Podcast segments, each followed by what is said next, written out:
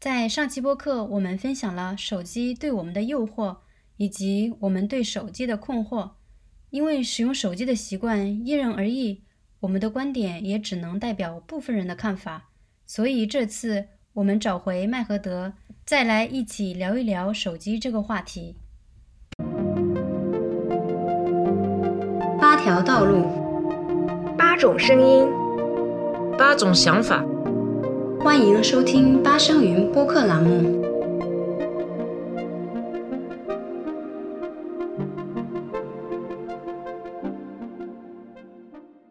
嗨，大家好，我是拉娜。您现在收听的是八声云播客。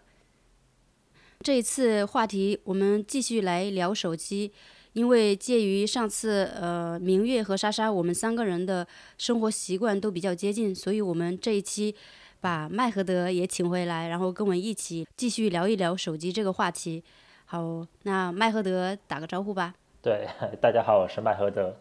大家好，我是莎莎。大家好，我是明月。哦，好。我想问一下，你们平时手机用久了之后，眼睛会不会不舒服？你就生理上的那种影响是吗？生理上的那种有有啊，肯定会有。就视力上是没什么特别大的影响，但是嗯，会比较容易疲劳。啊，我是我是眼睛会感觉有点有点痛，就有的时候早上起来我的眼睛就会有点，啊，我也有，我也有，很干涩，然后不舒服。对对对对对，干涩，对对就是。对我也有。嗯，那那可能也这个就是跟使用屏幕的关系，我觉得。然后我要是睡一会儿的话，他就他就会这个症状就没有了。对，一般是会缓过来，但但尤其是如果前一天呃用手就看手机看的特别晚的话，第二天眼睛那个疲劳度就特别明显。嗯嗯嗯，对对。哎，明月一般看手机晚上会看到很晚吗？会看到凌晨几点呢？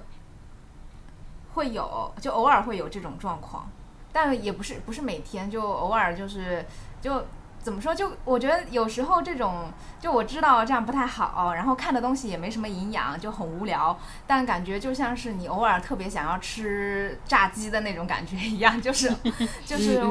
就忽然就是想熬个夜，然后就是就是想要无所事事一下，然后然后满足了，然后放纵一下，就对对对，就那种心态。嗯嗯。就你也知道，我也偶尔也有这种。对。对，我觉得放纵的话，以前是偶尔放纵一下，后来就会变成每天放纵，再到后来就发现每两个小时都要放纵一次。对对，就变得就这个频率会越来越高。对对，我我我对也是。对啊，那我倒还好，我是我是以前很严重，我以前这个毛病很严重，就是会看手机，甚至看到呃凌晨两三点都有，就。刚大学毕业那会儿特别严重，然后最近几年因为可能真的年纪大了，就是熬不动夜了，然后没办法，就是偶尔就是精神状态好的时候熬一下，然后平常就真的是到点你就睡了，熬不动。我们上次说过那个飞行飞行模式，呃，不知道麦赫德他会不会，你会不会偶尔把它放到飞行模式，就是逼着自己不去用？不会，完全不会啊。嗯。而且因为我很烦的就是因为我有一个 Apple Watch。然后，所以永远我感觉我的身体是和是连是连着的和手机。对，对，他们已经属于你的身体的一部分。对，有了手表之后，我个人感觉其实还真的有点像是在身体上贴了一个芯片一样，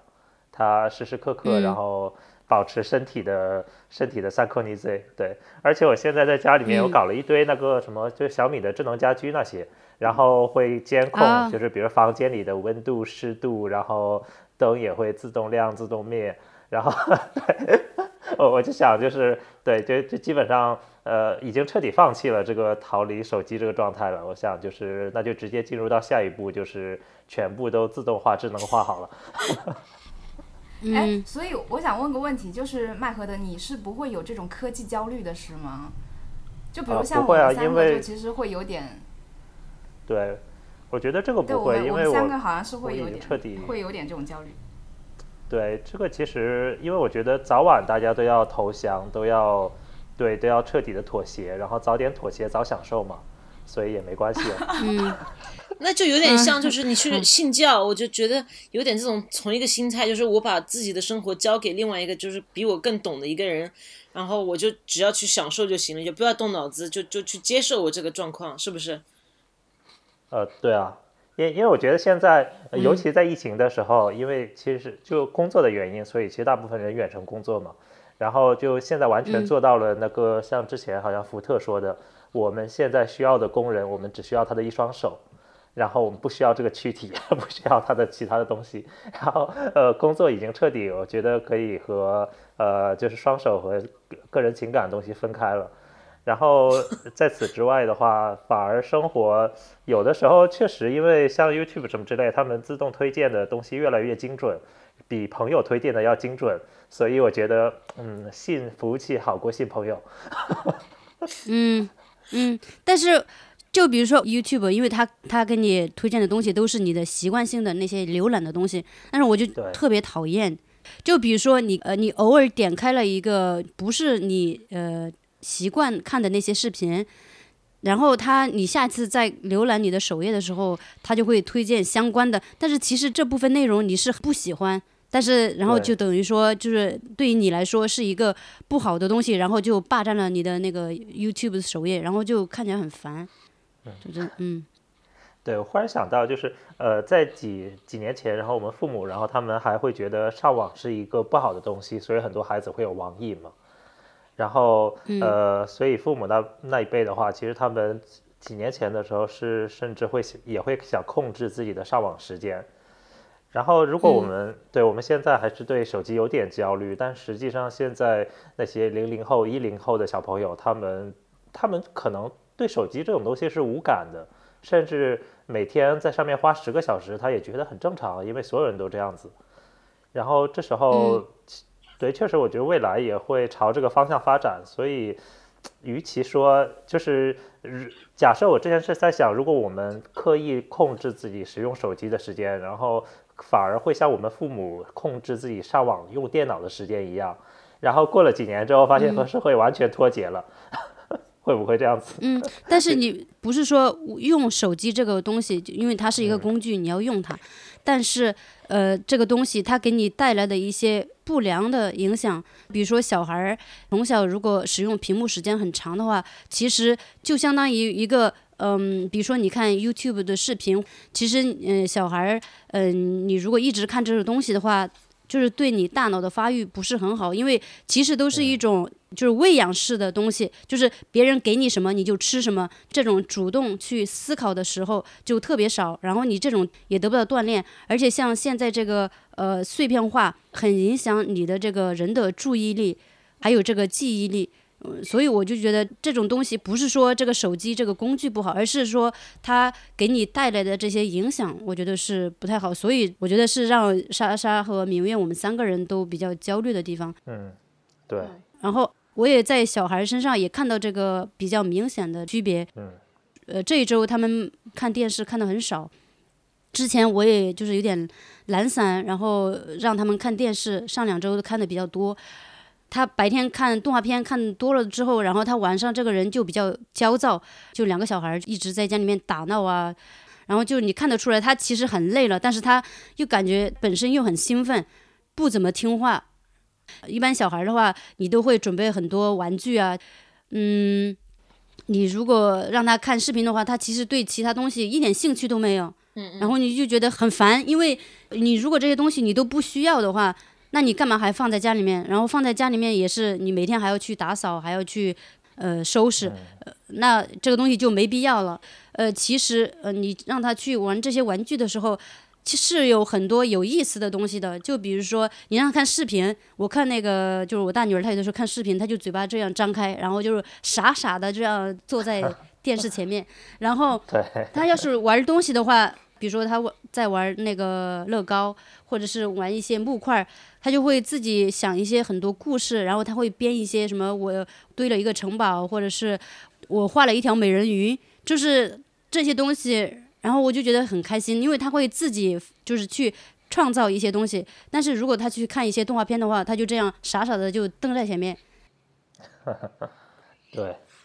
就是说你小孩一直这种给你喂东西，你给它喂什么它就吃什么，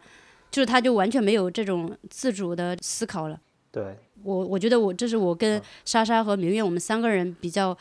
抵触的一个地方，就是人也都变成这样。而且刚才麦赫德电竞选手的方向培养。电竞选手，嗯，那也可以啊，至少就是说他是在用脑子，就是没有不用脑子。我是比较偏向于他们跟自然多接触一些，就是嗯，就比如说，因为我们现在比以前养了更多的植物，然后我就觉得每天早上起来看植物，我觉得心情很爽，就是就是看有没有发新芽，或者是有没有开花，哎，对，然后有些植物看水有没有多，嗯。对对对，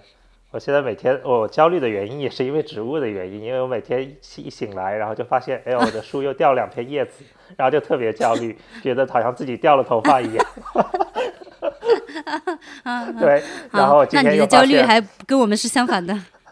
对我每天都是都看到，哎呀，它又掉了一些叶子，它的叶子又往下垂了一点，哎呀，我又不敢浇水，很想浇又不敢浇，这种纠结的感觉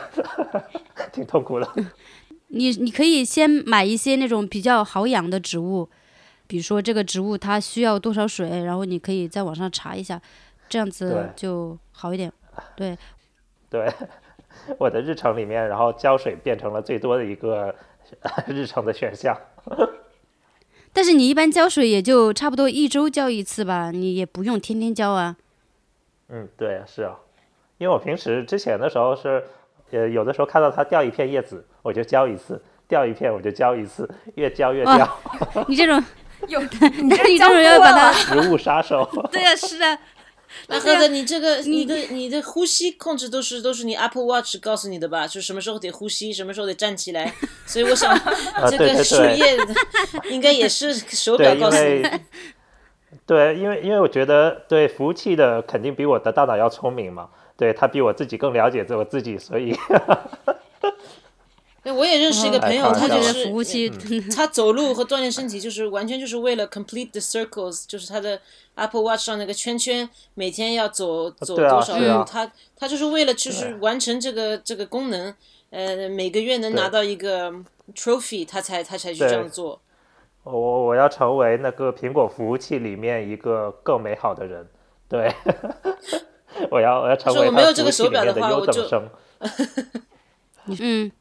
莎莎接着说，啊，没有，我就是说这个手表，嗯，你可以把它当成工具，当然了，但是你最后还是会上瘾，然后你就自己走路啊，自己跑步锻炼身体，你觉得是为了自己身体，但是你就变成一个游戏一样的，你要完成这个这个项目，对啊。然后，你你那哪一天你手、嗯嗯。手表没有电了，或者你忘记在家里，你就会觉得那我白走了嘛，对不对？我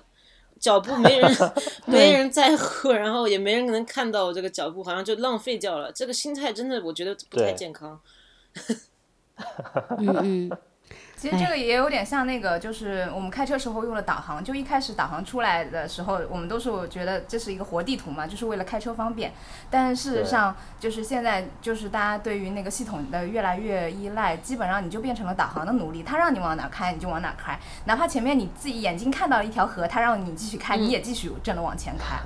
就就慢慢的你就会，我我是很担心，就是因为我觉得人天生应该是有一种就是直觉或者是就是智慧上的东西，它是超越那些我们目前的科技的，因为科技本身就是人脑发展出来的，所以人脑肯定是优于科技的。但是我觉得过分依依赖科技，就会导致我们的人脑变得越来越懒惰，然后那种直觉性的东西就会变得不就是越来越不敏锐。就明明有很多东西，就是比如说像身体健康的东西，我们其实拿自己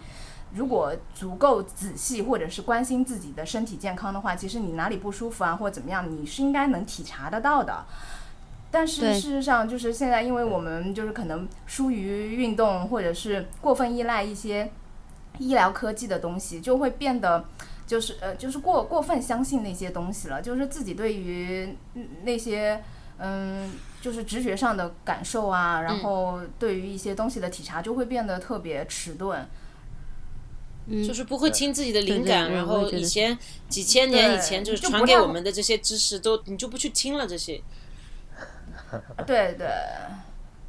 哎，这就让我想到以前很讽刺的一点，就几年前的时候有一个笑话，然后就是说现在年轻人，然后当他要想知道外面天气怎么样的时候，他不会看窗户，他反而会看手机，通过手机的应用告诉他天气怎么样。对，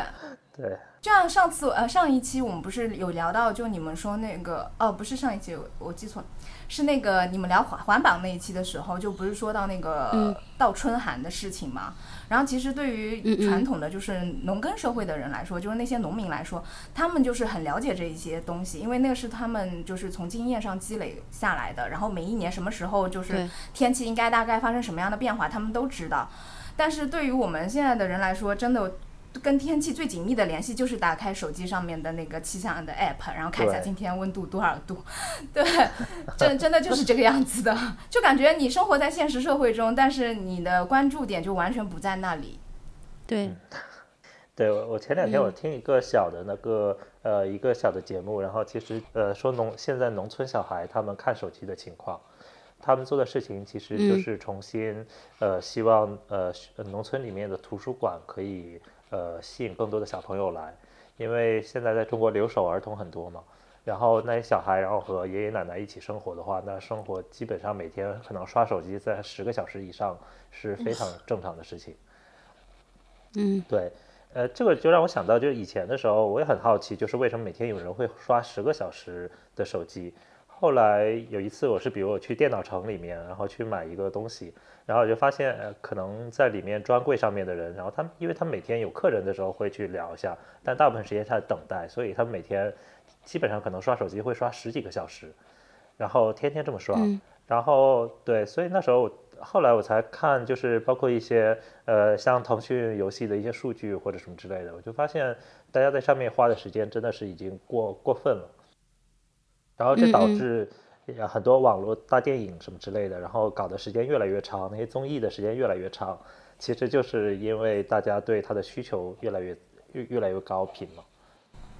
对，就是为了打发时间。对，你说的这个综艺，你这样说的话，我真的还嗯突然发现，就是以前你像在电视上看综艺，可能就四十五分钟吧，应该差不多。嗯，然后现在的话就是两三个小时啊，都哇，真的是就是一直让你看这个。还有你刚才说的这个儿童，呃，这个留守儿童看十个小时的手机，你说的这个农村的那个图书馆是吧？嗯，对，对，我我就觉得你农村如果建了这个图书馆的话，我觉得他也不一定会来看，因为你如果对一个小孩来说的话，他肯定会是选择手机，而不会选择就是图书馆的书，对吧？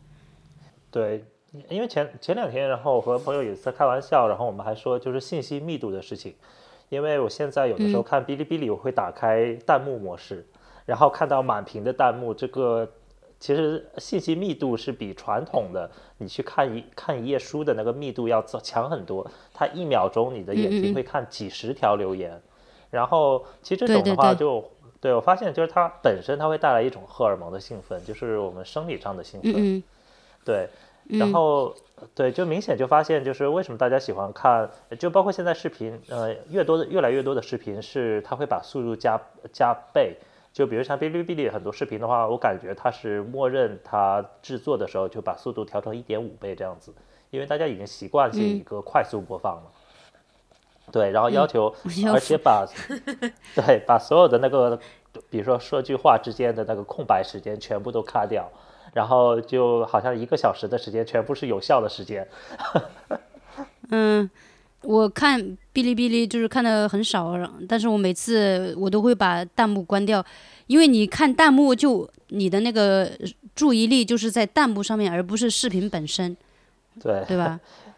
对，但有的时候，比如说我看一些节目，然后 YouTube 因为没有弹幕功能，所以呃，就假设像我前两天我看窦文涛的一个新的节目，旅行类的节目，然后那时候我就特别希望可以眼前飘一些弹幕，然后 就、呃举一个很小的例子，就比如说呃，如果我看一个节目，然后其中飘了一一条哈哈哈哈哈，然后其实是无感的。然后，但是如果满屏幕是有上百条，哈哈哈哈哈，这时候我是很兴奋的，就纯粹 同样的内容重复了一百次，这一个带来的兴奋值是增加了一百遍、一百倍的。刚才刚才麦赫德你你提过，就是如果你不去用这些科技，你会呃脱离这个社会。但是我是我想起，嗯，以前我看过很多采访，就是说控制社会这些就是大老板啊，这些呃呃科科技的那个 founder，他们都都是说不希望自己的小孩用手机或者用那个 social media。他们他们发明了这个这些科技，他们自己都是说我我是不建议我小孩用，等于就是我发明一种药，然后我不希望我。呃，我发明了一种毒品，但是我我认识的人和我小孩和我我爱的人，我都不希望他们去用，就他们自己也会去控制，所以我觉得这些是控制社会的人，他们是用自己的头脑去把别人就是这样的上瘾，但是他们自己不会去用，所以所以你要选择，就是你说脱离社会是脱离这个大部分的，就是老百姓，呃，比较比较就不是笨啊，就是说大部分人普通没有控制。自己的那种心态的人，还是你想跟呃更更高一种那大老板的那种人比？你如果想这样子过那种生活的话，也还要得就是呃改变你的生活方式。我觉得，对，嗯，啊，重新想一下，因为前段时间我发现，因为我呃回想起来小的时候，其实还是在农村待过几个月的，然后现在想起来那段时间还挺宝贵的。就我知道麦子长什么样，在玩过泥土，然后玩过什么东西。然后其实小朋友的话，有的时候就呃，可能比如在麦田里面，然后一待就待一个下午，然后时间可能过得很快。然后那时候我会去看各种各样的东西，然后呃，就是看，就是因为那时候连也既没有书，然后也没有手机，然后其实就是明显是有一个很长的时间去感知周围的环境，感知这个呃这个东西，这个感知的过程还蛮好的。然后现在，呃，对，像游戏什么之类，它最最烦的一点就是它有一个计时反馈，基本上每几秒，每过几秒钟，然后它就会给你一个弹窗，告诉你又又赢了，又厉害了，哇，你现在好棒什么之类的。对，就对对，就现在就以前的时候，就是这种计时反馈的时间越来越短。然后包括像在游戏开发的时候，其实呃两千年的时候那些那时候玩呃玩游戏的话，有些想得到一些奖励还挺难的，基本上可能甚至有你比如说要玩几天，然后才会通一个关，然后才会有一个奖励。现在的网游或者尤其手机游戏，然后基本上就要就要做到每几分钟就要有一个奖励。然后就呃，就相当于之前我看，就像郭德纲说的，就是他呃，就呃，相声的那个包袱要有一个密度。然后以前可能大家会等十分钟或者等多久，然后等一个最终的一个大的包袱，然后捧堂大笑。现在不行，现在就必须每每一分钟就要有几个包袱，否则大家就会关掉了嘛。对，这种对，大家都越来越没有耐心了。对，嗯，对啊。对，其实你越这样做，它就越就是只会发展的越来越，就是就是这个速度会越来越快，就非得要就没这个耐心，就越来越没耐心，然后我感觉有点像抽风一样，就是就是不停的这样，就不停的这个要各种刺激，就嗯嗯。对我前两天我看那再重新看那个项标的采访，就是十三幺里面对项标采访。然后他就说很奇怪，就是为什么现在的人，然后等外卖小哥晚了五分钟，然后会如此的愤怒？然后难道大家对这个时间的感觉有如此的交迫吗？虽然每天会浪费十个小时在手机上，大家平时是无感的，但是如果自己的时间是被另外一个人浪费了五分钟，这时候的话，那个愤怒值甚至可以对，甚至会飙，会对，然后是是狂怒的一个状态。然后这个事情就很有趣，然后。对，然后他其中他就说了一点，就是首先就是现在已经全完完全全变成一个陌生人社会了。就小的时候，如果比如说我们和在一个村子里面，其实大家不会去骂小卖部的老板，不会去骂这个餐厅的老板，因为大家呃是一个相当于一个群体，对，就像朋友一样。嗯。然后而现在呢，大家觉得我们和外卖小哥，然后是送快递的，其实和他们没什么关系。然后甚至呃。不恰当的比喻来说，我们甚至没有把它当做一个人，我们只是觉得它好像就是一个评分软件里的里面的一个软件一样。对，这个已经对这种关系还蛮有趣的。然后，嗯，对对，然后同时你会有这种感受吗？呃，呃，其其实这个会啊，因为呃，因为我明显发现，就是尤其是我现在之前的时候，比如说我等快递，然后像亚马逊什么之类，其实他们服务现在越来越好了嘛。然后这时候当同时有另外一个像比如说法国邮政之类的，然后他们有一个更差的服务的时候，我是特别没有耐心的。然后理论上来说，我也对有些东西也没有那么焦，也没有那么等呃那么焦虑。其实我再等上一两天也无所谓啊，就完全可以。但是只是在对比相比之下，我觉得他们如做的如此的差，反而会让我愤怒。对，嗯嗯，容容错率越来越低了。对，容错率越来越低，对，就是不不允许别人就是就是犯错。变得就是对，像这个邮政服务以以前这个时间你是觉得是正常的，但是现在因为有其他的人他的时间更短，你就会觉得以前的那个就不正常了。但对对对，这样说起来，我觉得其实两个都是正常的呀。呃，为什么就是所有东西都非得要越来越快呢？就是还有你刚才说的那个，他不能接受外卖小哥迟到五分钟。呃，我觉得从另外一个角度也是，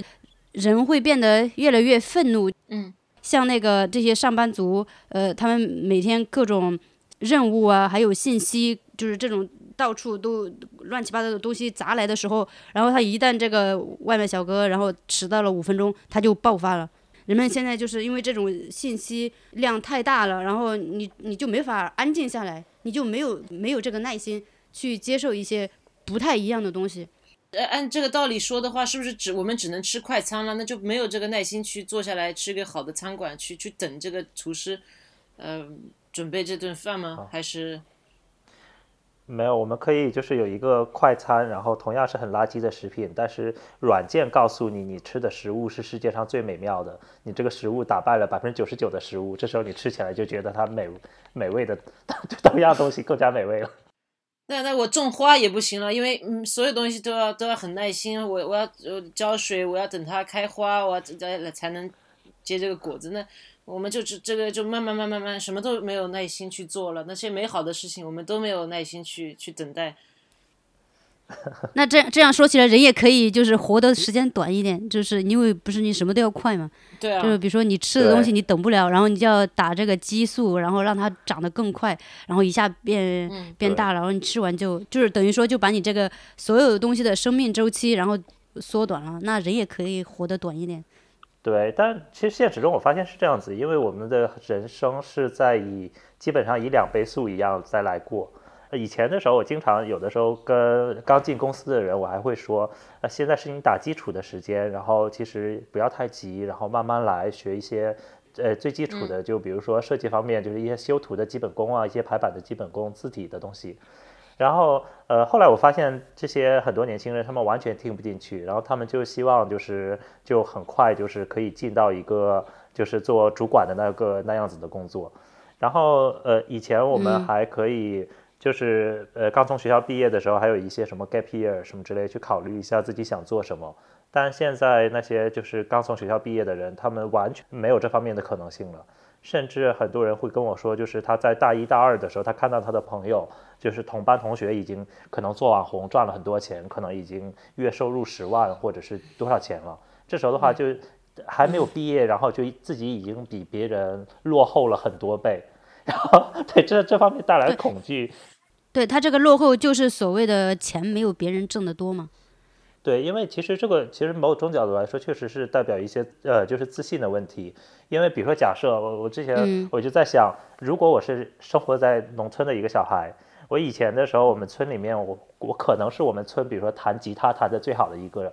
然后我可能是我们村里面发型最帅的，我可能是我我我的女朋友是这个村里面最漂亮的姑娘，我认识的朋友是这村里面读书最高的，有 另外一个朋友是村里面做饭做最好吃的。其实大家是在一个小圈子里面都会有有各种各样的第一名，其实它带来的自信是非常强的，对吧？嗯，对对对，就可能我比如说我自己，可能现实中我我弹吉他弹的非常非常烂，但是在一个小的圈子里面，然后就是我自己的世界认为我就在这世界里面是第一名的时候，带来的荣誉感真的是非常非常强。而现在最大的问题就是，即使我的吉他弹得特别特别好，我录一段视频放在哔哩哔哩上的时候，我发现我的播放量可能连一百都没有，而且最重要的是。像那种评分机制会让我人发现啊，原来还有一百万人弹得比我更好，这时候 瞬间就把我的自信磨灭了，对吧？对，比如说你说这个弹吉他，其实你是。注意的是你的这个，比如说你上传到网上，你这个视频的结果。但是你有没有考虑到一个，就是本身你不管你吉他弹的好不好，就说音乐这个东西它给你带来的这种切身的体会，我觉得是更高于呃我的视频量。就比如说我们现在做这个播客，听的人也不多，但是我觉得它给我带来的快乐是高于，就是。比如说，呃，有人给我评论，我会很开心，就是欢迎大家就是来评论或者是来听这个播客。但是我觉得做这个播客给我自己本身带来的变化是大于这个听众他听到我们这个播客的这样一个效果。呃，但是我做这个东西我很开心，我觉得也不是说你自己开心就好，但是就是说你对自己的这个一个积极的变化，我那些东西我可能反而。不那么在乎了。如果能红，那当然更好了，因为这样就是知名度提高了。当然，这是一个也是一个好的方面。但是，呃，有有些东西你一旦就是超过了一个限度的话，它的这个积极性的东西，它就会变成一个消极的东西。就比如说你像这些呃网红，他那么出名，他会带货，他会赚很多钱。但是另外一方面，他其实对他的这个身体的消耗。就是他对他人的这个精神上的影响，就是有一天他突然落下这个神坛了，他会怎么样？他他能承受得住这样的压力吗？就说他也是一个消耗，也并不是说就是完全就是好的，对吧？对，哎，但这个这让我想到就是呃，在传统好莱坞电影里面，然后其实最喜欢讲的故事就是有钱人不幸福，有钱人漂亮的女生没有爱情，然后 对，但其实现实中，对呃。就有的时候，我觉得其实也不是每个有钱人都不幸福啊，只不过是因为大众希望看到这个事情，对，就心理平衡一点是吧？对，因为我之前也看过一个报道，它里面就是说，其实就是根据那个调，就是呃人人就是那个样本取样嘛，就是发现其实越有钱越幸福。对啊，啊是吗？就各种说法都有。呃，对，真的。其实基基于个人经验来说，我觉得相对来说，你的物质条件如果稍微宽松一点，就是你不需要在日常生活中，就是为了你的一些基本的生存问题，就就浪浪费特别多的，呃，就花费特别多的时间精力的话，其实我觉得就生活品质肯定是会更高的。然后你也可以。就是全身心的投入做一些你真的喜欢做的事情。如果你能够达到那样的程度的话，那我觉得就是物质它也发挥了，就是钱这个东西它也发挥了最大的作用，就是保障了你的最基础的一个生活生活质量。然后同时呢，又能够作为你就是延续自己想要的那种生活的爱好的作作为这样的一个后盾。我觉得这个其实是没问题的。就像就是我们就是知道的一些比较有名的艺术家也好啊，大作家也好啊，其实他们的生活条件就是很多都是生活条件不差的人，才有有空有精力有时间去搞那些事情。特别是一些大艺术家、近代的一些画家这些，他们基本上家里条件都不差的。对，这个是一个事实。嗯，对这个，但现在我发现很多的时候，呃，最最恐怖的原因就是我们看我们的手机浏览时间的时候，其实之前。呃，当大家就说，其实我们就是花钱买时间，然后当通过各种各样的便利，然后我节约出来了一些时间之后，最终会被用于刷 YouTube，是用于刷 游戏，这是最恐怖的。就是当别人给了我辛辛苦苦把时间弄来了，然后他又轻而易举的被浪费掉。对对，就看你怎么样用这个时间，就是嗯，但是大部分人都会选择就是比较容易的。就是舒坦的生活方式，就少部分人他会利用这个时间去学习，或者是做一些有挑战性或者是自己喜欢的事情。但是大部分人还是会宁愿就是放纵自己。对，所以我我我有时候是这样，我有时候是这样觉得，就可能并不是手机或者是科技有什么问题，而是手机和科技它所带来的便利，就是把我们本身的惰性给放大了。就其实本来没有手机的时候，我们可能也就是坐着发发呆，然后做一点无聊的事情，或者是聊一些很无聊的天，然后就把这个时时间打发过去了。甚至有时候都不知道该怎么打发这时间。现在因为有了手机，然后有了这些资讯，有了那么多的信息填充那些时间的间隙，然后。就是让我们就是轻而易举把这些时间打发了，然后我们又要回过头来怪手机，觉得是手机让我们变得懒惰，可能不是，只是因为我们原来就很懒惰，然后手机把这个缺点给放大了。对对对。但是以前没有上瘾的这种感觉啊，你不会上瘾就是发呆或者上瘾，呃，看看窗户外面。你现在就是，就算你有事情做的话，你还是会选择更懒。那如果上瘾的话，那就那那那个人就精神有问题了，我觉得。对，呃，就是因为平常大家去放松的时候，去呃发呆的时候，可能其实多多少少背后会带来一点点的焦虑，就是羞愧感，或者是呃一点点的焦虑感，然后就感觉哎呀，我就发呆了一个下午，一个下午什么都没做，然后但是刷手机呢，就感觉自己好像一直在工作，大脑一直在转一样。对对对，就你那个过程中，你其实是觉得时间过得很快，然后觉得自己好像是在干什么、干某些事情的，因为毕竟那么多的信息都冲到了你的大脑里。但实际上做完之后，你回过头来想想，好像刷了两个小时手机，也确实什么都没干。对啊，对，就那我这样子的话，我就宁愿发呆，因为你发呆的话，你可以让大脑休息一下。你这个刷手机的话，你是就是你就没办法休息。对，之前的时候我在想，就是呃，小朋友其实呃，就小朋友其实最需要的话，一个是父母的陪伴的时间，就和别人说话的时间，还有一个就是可以就是精心来观察一些东西的时间。就是相当于我小的时候，我还觉得如如果有机会让我在田地里面，然后就玩一天，然后我觉得这现在想起来还挺宝贵的。我有一天的时间，就是对去捡麦穗也好，然后去养猪也好，去喂鸡也好，就是 这整个这个时间的话，其实是一个就是一个发呆的过程。然后，但是这种发呆的话，其实会让人去思考东西。我们现在已经、嗯现在人已经没有发呆的情况了。我之前嗯嗯对，呃发呆都很宝贵。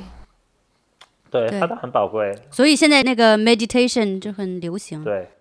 是啊，对，因为有的时候我会用那个就无线耳机嘛，然后无线耳机最让我最苦最焦虑的就是当它没电的时候，我今天一出门，我发现我的手耳机竟然没有充电，这时候我这一个小时我在路上的时间，我要和自己和自己相处了，这段时间会带来极大的恐惧。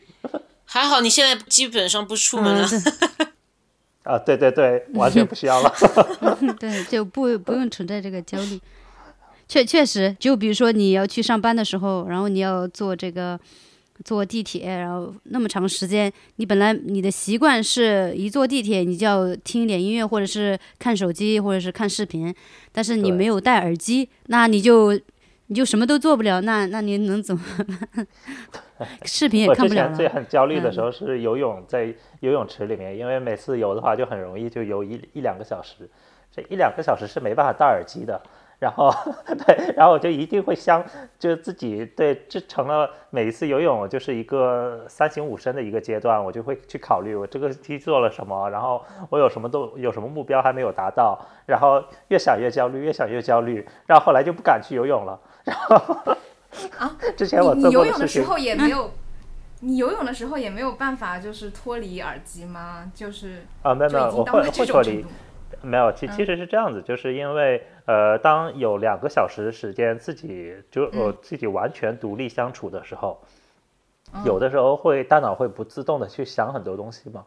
然后呃对，嗯这时候的话，其实想很多东西的时候，对，就呃就感觉很奇怪，就是有的时候其实我呃不太想就是完全两个小时没有。就是不和外界接触，我纯粹是去思考我自己的东西。对我现在觉得这个时间太长了。啊，你嗯，那你可以参加那就等于说你现话题焦虑。那洗澡焦虑，对？对对，呃，呃没有这样，因为因为我现在所做的事情，就首先我之前游泳的话，我买了一个水中的耳机，就是 对，就这可以在可以 哇对，天哪天哪，我的妈呀！对呃直接对我现在已经完全就是没有这种就是呃就是寻找生活中的痛点嘛。然后我找到了，然后 之后就买就买水中的耳机。但水中耳机最大的问题就是在水面上的时候和在水面下它的压强是不一样，所以它的声音是忽大忽小。然后每次一直头一伸到水里面，就声音就变大了，然后一伸出来声音就变小，所以就导致就特别烦。然后、呃、后来游泳的时候，那就我那永远就头得发明一个自动变的。对，然后永远就头头伸在外面，然后就像老年人一样在那里慢慢慢悠悠的，就 头露在外面的游。哇，天哪，我的妈！天哪我的妈呀，你这是没办法消停是吗？就是你你你你你完全是没办法，就是停下来，你这种，啊，哇，这对哇，但是我我听说现在就是有钱人，有钱的人，嗯，就是高社会，他们会呃进，就是讲究去叫什么叫修修道院，去去隔离，就是去一个周末，去一个星期，去真的完全解放这个手机和科技，这些是是有钱人的活动。呃，我我不知道你会不会就是去嗯。想哪一天有有这个机会的话，可以去试一试，就是就是体会一下这个你把断网吗把对断网，然后然后也不说话，就是完全逼着你自己面对自己，就像你一个星期在洗澡一样子。哦，哎，这可以试一下。对 对，有有有这个。现在像那个在那个柬埔寨，他你就是去修行，就是你去一个寺庙，嗯，在规定时间内不能，就是完全不用手机，然后要打坐，就是每天要很早起来，就是对对对，跟就是以前的那种和尚生活一样的，所以就是其实有很多人他去就是因为觉得现在各种信息，然后用手机啊或者是什么，嗯，让这个人变得很浮躁，然后他们要去修行，然后这样子会让你重新回到一个比较，也不说原始吧，就是之前的那个状态。平静的状态。但是这个很搞笑啊，因很搞笑，因为你你可以免费的在家里去做这同样的事情，但是人家就觉得我付了钱我才会去做。对，因为因为你在你在家里面，就是很多人的那个，就是有很多人他的那个自控能力很差的，所以他必须要有一个呃外在的东西来控制他，对对呃，他才能做到。对，就是所以说为什么现在这些人就是这么放纵自己，那就是因为他自己没办法控制自己把这个东西给停下来。嗯，所以说他需要借助一个外力，然后然后来逼迫他自己。那那我很好奇啊，不知道这个过了这个一个星期、两个星期以后，他们是会呃少利用手机呢，还是反过来的？就是啊，我养心心没有用，我我必须得看新闻，必须得看我的这个 YouTube。我不知道，因为没有这大概问一下只有他们自己知道了。对，对不不过现在我发现明显有一个问题，就以前的时候我看呃就很多新闻，然后其实呃最早的时候我是看很多政治类的新闻，然后后来就开始看财经的，因为没有政治新闻了这个世界。然后 对我就后来就觉得呃财经新闻比较不错，因为数字不是那么容易撒谎，因为政治东西太容易撒谎了，太容易扭曲这个媒体报道了。然后现在导致我发现连财经新闻都没有一些正经的新闻了。就是呃，尤其是每次我回到国内，然后看那些就是呃，就呃，不是像今日头条那种推送的，即使我去看报纸类的节目，我发现现在大家已经明显全部都变成社会新闻了，就大家已经不 care 嗯。这个世界怎么样，大家更喜欢看的就是呃什么对就八卦是吧大婆对，就什么对，然后有一个什么又是什么老奶奶捉奸什么之类的，什么大婆打小三什么之类的这种无聊新闻。嗯 因为他现现在人的这种大脑，他就没办法去看一些深的东西，所以就是老就就比如说看这个短视频也是这样子的，就是只是能接受一些短小的信息。你如果让一个人去看一篇上万字的文章的话，其实很少人能够做到这样。对，之前有人不就说，呃，就中国旅游团，大家在外面玩的时候，即使有的时候去西伯利亚或者什么之类的荒郊野外，然后几年前最好的情况就是因为大家在海外，呃，就在外国的时候，手机还没办法上网，然后每呃每个旅行团，他们每天最兴奋的事情就是找到麦当劳，整个麦当劳就好像宗教一样，当大家看到那个标志，然后全部都像像信徒一样冲进去，然后马上打开手机，马上 连接。对，尤尤其像那些导游，那些导游就说，其实你如果呃呃，他最好的方式就是定期让大家可以连到网络，只只是连不到网络的时候，整个团的人都会特别焦虑。就是因为之前就想一下，首先画面还挺讽刺的，就是当大家去到一个极度美美丽的一个自然风光里面，就是像大山里或者是一个雪地里，然后这时候一个巨型的黄色的 M 的 logo，然后就像真的像宗教一样，然后吸引着大家，然后 就给了大家一种回家的感觉，对它带来一种那种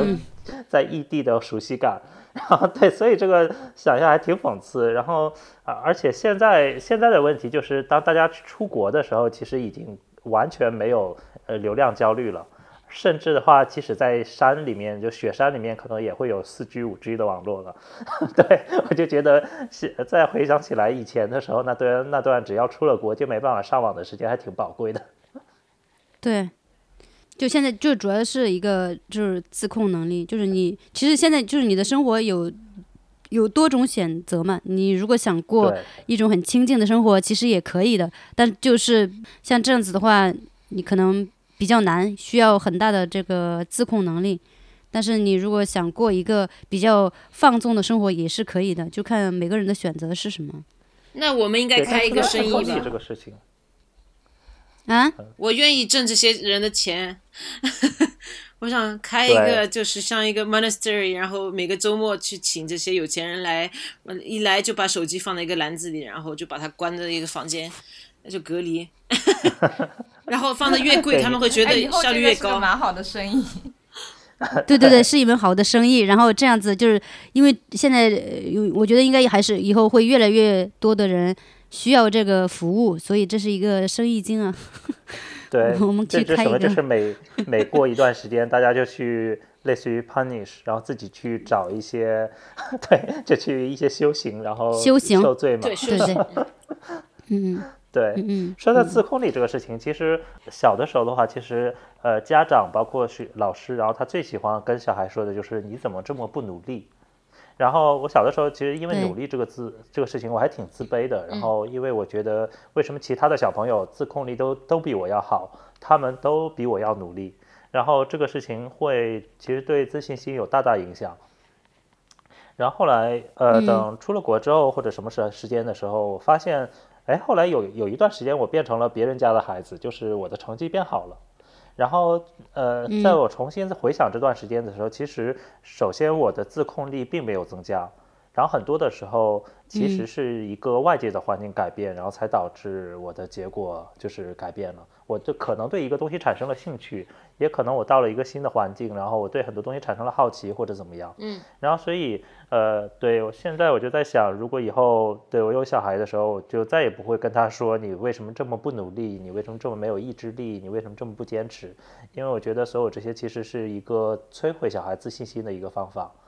然后我觉得其实应该怎么样去更加是一个给他一个更多的一个选择的空间。就比如说，如果假设他这个小孩他不喜欢学英语，然后与其说每天训斥他说你为什么这么不拼命，你看我都给你花了这么多的钱请家教了，我都给你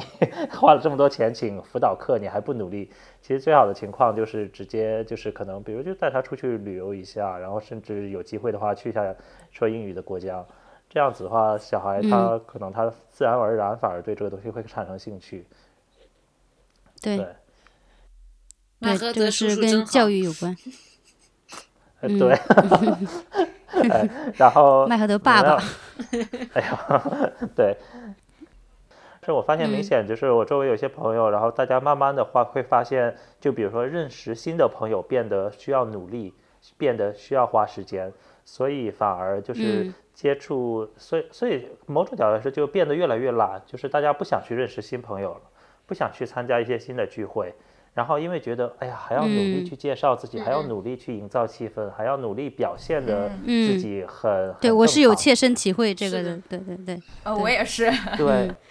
嗯，对，因为你年年轻的时候，呃，你有这个时间，然后什么都感觉很新鲜，然后现在就是年纪大了，你也有自己固定的朋友圈、社交圈。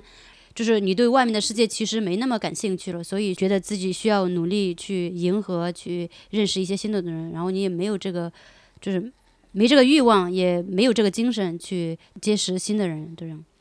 对。但其实我觉得这是一个不太好。我觉得就是如果我是希望自己更积极一些，可以去认识一些新的人，呃，但是就有的时候说，哎，算了吧，我不想去，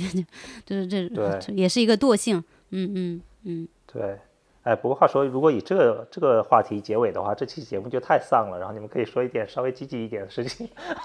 扭转一下局面。好，积极一点，嗯，积积极一点，嗯，什么比较积极？嗯，说什么？不知道，没没有积极的事情。所以，所以就是等于说，我们也没有说说服你，然后你也没有说服我们，我们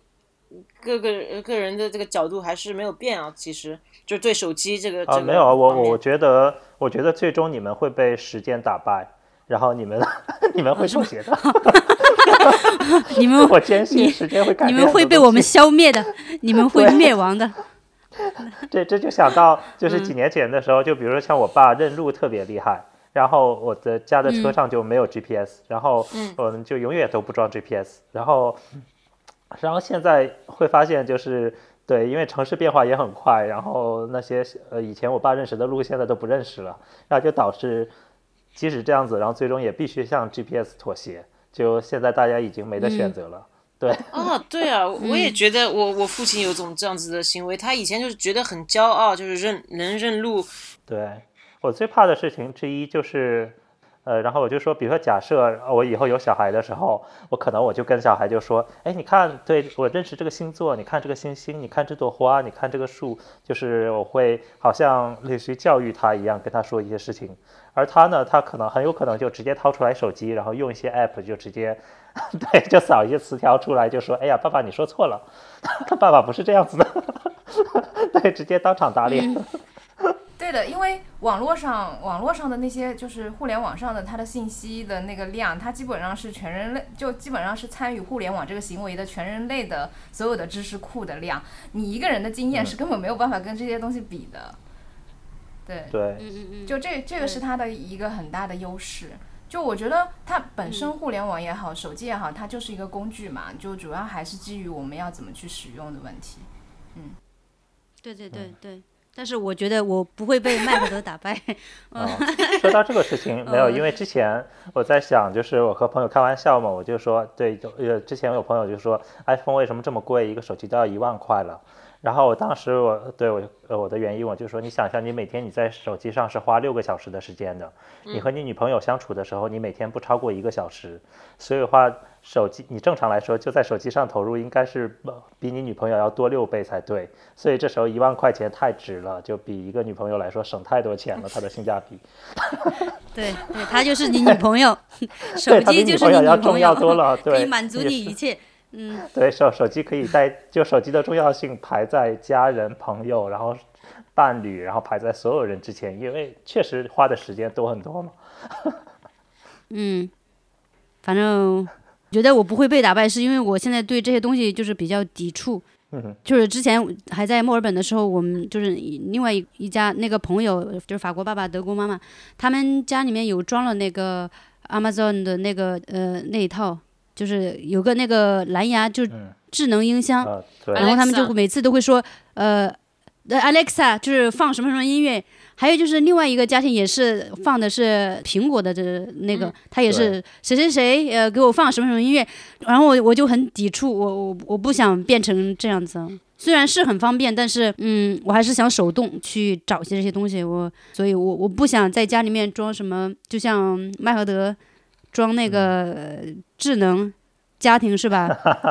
装那个东西，那我我不想装。啊，对，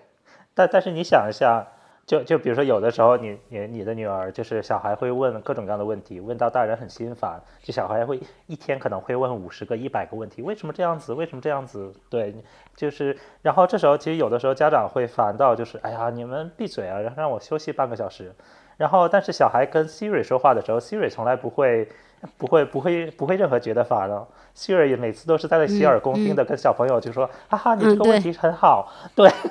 然后 Siri Siri 永远是以一个最乐观、最阳光的方式存在。那他们没有机会去接触 Siri，所以他也不会有这方面的这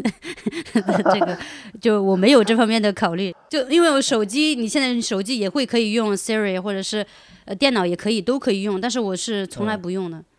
哎，对，啊、因为之前有一个调查，就是说，好像有很多小朋友，他很小的时候，如果家里面有这些智能音箱的时候，小朋友会偷呃会在家里面无聊的时候，就会和智能音箱对话，因为甚至从某个角度来说，确实智能音箱的陪伴时间是远远大于父母的。哇，所以这这可能反过来也也会有一个问题，就说明现在的家长陪孩子的时间真的太少了。对对对对，是的。嗯，对，但家长的时间，哎这个哎，对，你想挤出来一天，挤出一两个小时来不容易啊。对，要说服呃多少个老板客户。对我前两天还看到一个报道，就是说那好像是说是在英国做的一个调查，就是说有百分之将近百分之四十的，就是英国的小孩吧，就读小学、读中学、读中呃中学的，就是说很希望就是能家人一起就是恢复传统，就是一起坐在一起吃晚餐，就有将有将近百分之四十的。也就是说，有有这么多人，将近一半的人可能都没有办法一起，就一半的家庭没有办法一起坐来吃吃晚餐。我觉得这个还蛮可怕的。嗯，，就是因为现在大家都要工作嘛，然后你要不停的生产新的东西，然后就要反正就有就是要这个速度要快，要不停的要怎么样怎么样。嗯，我我我是希望这个脚步能够慢下来一点。对我有一个同事，然后他就发现，就是他的小孩晚上不想睡觉，其实就是几岁的两三岁的一个小宝宝，平常应该八点半九点就要上床睡的，然后后来他睡的时间越来越晚，然后他有的时候甚至很生气，就觉得为什么你对为什么你还不睡这么晚呢？然后后来的时候，他才发现，其实小孩就是就希望就是父母能多陪他一下，然后他爸妈然后就白天上班嘛，就晚上的时候多多和妈妈在一起，所以 对想想还挺心酸的。嗯，对，是的，就我有朋友他是让小孩七点半就睡觉的，那这种就嗯更恐 更恐怖。所以就是你要养抚养这个小孩的话，我觉得就是就是你要这个社会呃有这么一个机会呃让嗯爸爸或者是妈妈有更多的时间，就是你能够少一点的工作时间，然后去陪伴你的孩子。没有，之前我是看就是好像日本的一个设计师吧，然后他是呃不知道是类似于像佐藤大还是谁，总之还蛮知名的一个人。然后他是平均每天会工作十二个小时的人。然后他当时他就说了一句话，他就说：“你如果想改变世界，你如果想成为一个优秀的设计师，没有人可以每天七工作七个小时就做到这一点。”所以这时候你包括像很多人，就像马斯克什么之类的，然后他们都觉得，他们都说自己就是每天会其实花花在工作上时间更长，这就很没有谬论。没有，我觉得这个倒没有问题，因为像马斯克或者是那些就是比较知名的建筑大师或者设计师，他们其实都只是少部分人，他不应该代表人类，就是整个整整体的人类，就每个人都应该那样子。对对，我觉得不是每一个嗯人的理想都是要那样子的，也不是每个人都想花那么多时间在工作上。大部分人的可能对于生活最大的理想，可能就是呃我的钱够用，然后工作比较稳定，然后家庭美满，顶多就是这样子。所以我觉得社会就整个社会应该要努力去，就是怎么就是想办法，就是去满足这些就是大部分人这种就是最普通的愿望，就而不是每个人都要都要朝着最高的那个目标去那个。其实最高的那那就是最优秀的那些人，永远都是人类的最少部分的那一些，他们愿意就是为自己的理想付出那么多的代价，我觉得那也那也是值得尊敬的。但是就是没有必要，就是倡导整个人类群体都要那个样子。但但是你想一下，就是呃，我之前工作的时候会遇到一个事情，就是比如如果让我去选，然后我现在需要请人来帮忙，帮来帮我做一个事情，然后一个呃老员工呢，然后他会呃他会要求每天定时加班，然后任何一些比较麻烦的事情会觉得一切都很难谈。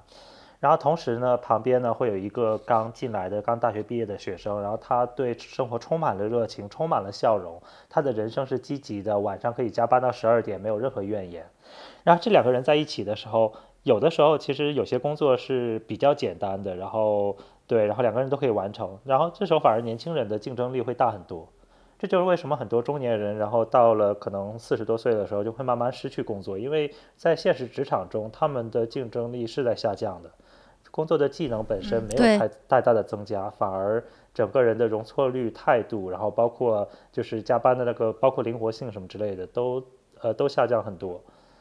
我我现在就是因为因为在公司里面，比如说如果有一个员工，然后他告诉我，就是说他呃每天晚上，比如说六点半，然后准时一定要离开，然后不管任何情况，他都要必须离开，然后都要回家去陪陪家人。然后在这种情况下的话，那如果比如说假设我是一个老板，那有的时候其实会造成很大不便。就有些会议，我发现就是我们同事就这样子，有些会议的话，中途他会直接离呃中途离场，然后就直接回家。然后或者是有些项目搞不定，OK，那也没办法，那就第二天再做。然后这时候其实它的竞争力是慢慢在下降。经济不景气的时候，当公司必须要裁员的时候，这批人会是成为呃第一批然后被裁掉的人。然后而且同时，对，同时这个世界上就比较恐怖的就是，呃，有些人，比如说他会，呃，他没有私人的生活，就是比如说像有些人可能到了三十五岁、四十岁，然后他还是一个单身，没有小孩，然后他可能对一些技术性的东西，就是技术狂人一样，他对这些东西特别痴狂，然后他晚上回家也会看各种各样的技术的东西，在公司也会看，然后那。对，那我觉得，对这批人的话，反而就是是竞竞争力会越来越强啊，公司也会越来越希望招聘这批人，然后时间久了之后，对，然后反而觉得在经济不景气的情况下，那他会逼着大家会朝这个方向发展。对，这个就是内卷嘛，就就就跟国内互联网行业内卷一样啊，然后包括现在就是那种就是学生就是就是那叫什么中。中产阶级的后代，就下一代也都内卷很严重，就是这种，对啊，就是逼着你去竞争，就哪怕你不想去竞争，但是你考虑到就是实际的，就是万一，就像你说的，就是万一哪一天就是经济经济不景气，然后那个最没竞争力的肯定就是最先垮掉的，所以就逼着大家就必须要就是拼了命的，就是就是加拼了命的，就是你哪怕不愿意加班，你想有私人时间都没有办法。对啊，所以的话，我发现大部分人在选择，与其选择就是无意义的工作，然后最终会被客户删掉的一个文件，然后 在在选择这种垃圾工作和自己的孩子之间，大部分人还是选择了无意义的工作。因为你这个是关系到生存问题嘛，如果你没有工作了，那你就没有经济来源。对。所以就是有一个取舍，就是看你。哎，这个这个问题也很复杂，我们可以下期再接着聊。应该是焦虑问题。对，是这个要解决的话，真的是一个整个国家、整个社会需要去面对的问题，就是比如福利制度啊，然后一些对失业保障的问题。政策对对。很难，对很难，因为可能以你个人力量对。对对，个人很难去解决这个问题，个人能做的就真的很被动，就只能是你被卷入到这种竞争中来，就只能是这样子。这个社会已经已经在改变了，就是。已经选择，就是很多人已经选择没有家人、没有小孩了，就是因为这个原因啊，也也有已经开始变化了，但是不是这种朝好方向？这个就是一种很被迫，但这个是很被迫的，啊就有些就像国内很多人就就真的是因为结不起婚，所以就单身了，真就很多对对对，真的现在很多年轻人是这样的，就这个我觉得特别被动，这跟你主动选择那种就是有些人就是单身主义啊，或者是不婚主义的那是不一样的，还他是没得选择。嗯，对，所以相比在法国这种模式，嗯，对对对，对对对，我们 下期再接着聊这个，因为这个跟手机呃关系不是那么大，就是谈这个对对对，越扯越远。好，对，好，那我们下次再接着这个这些后面的话题再聊。好，嗯好，就这样，拜拜，好，谢谢，拜拜，下次见。